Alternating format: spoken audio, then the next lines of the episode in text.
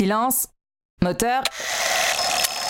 Coupé Bienvenue dans Silence Moteur Coupé, un podcast qui vous en dit plus sur les folles histoires de tournage. Et oui, vous n'imaginez pas ce qui peut se passer quand une caméra ne tourne pas. Sur ce podcast, je partage avec vous tous ces moments insolites qui peuvent se produire sur un tournage. La caméra, quelle qu'elle soit, fait partie intégrante de notre vie aujourd'hui. Alors si on arrêtait l'enregistrement pour savoir ce qui se passe derrière.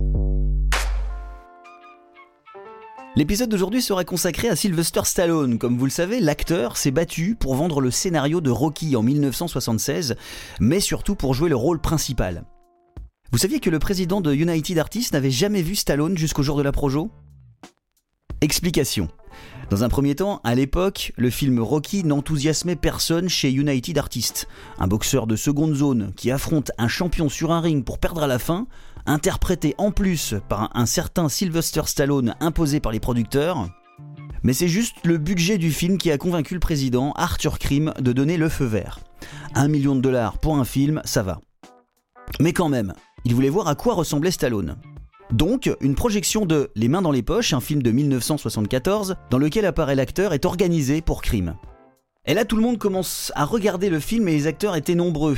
Il était impossible d'identifier Stallone. Alors quelqu'un dans le fond de la salle suggère que Stallone doit être un grand blond, le seul acteur blond d'ailleurs parmi un groupe de gars plutôt bruns. Ils ont trouvé l'acteur intéressant, mais quelqu'un d'autre fait une remarque plutôt percutante. Mais Stallone n'est pas italien dans le fond, une personne déclame Oui, mais vous savez, dans le nord de l'Italie, il y a pas mal d'Italiens blonds aux yeux bleus. Arthur Krim médite un instant et dit Ouais, non, mais c'est ça, vous avez raison. Il est très bon, on le prend. Résultat, neuf mois plus tard, Arthur Krim réalisera qui est véritablement Sylvester Stallone. Alors ça y est, Stallone est une star, ce qui nous amène à la seconde anecdote de cet épisode, et on est sur le tournage du film À nous la victoire, réalisé par John Huston, un film qui raconte l'histoire d'un match de football opposant des prisonniers de guerre à une équipe allemande. Le tournage se déroule en Hongrie et Michael Caine côtoie la nouvelle star hollywoodienne Sylvester Stallone.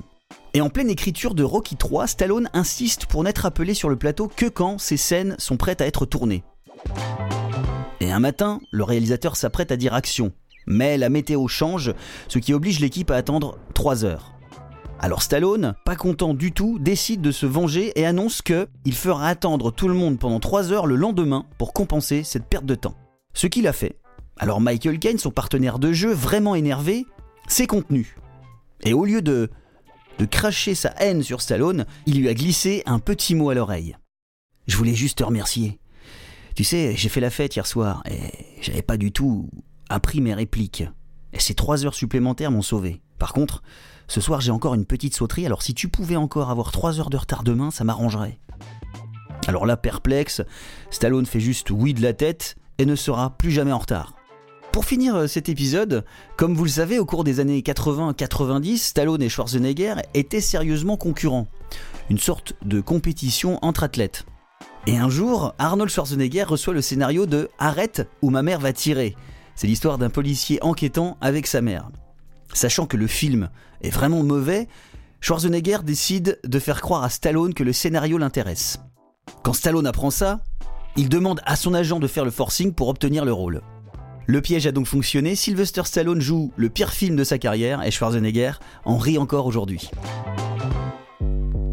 J'espère que cet épisode vous a plu. Partagez-le si le cœur vous en dit. Notez-le aussi, hein, n'hésitez pas. Vous pouvez me, suivre sur Instagram à Silence Moteur Coupé. Je me ferai un plaisir d'échanger avec vous.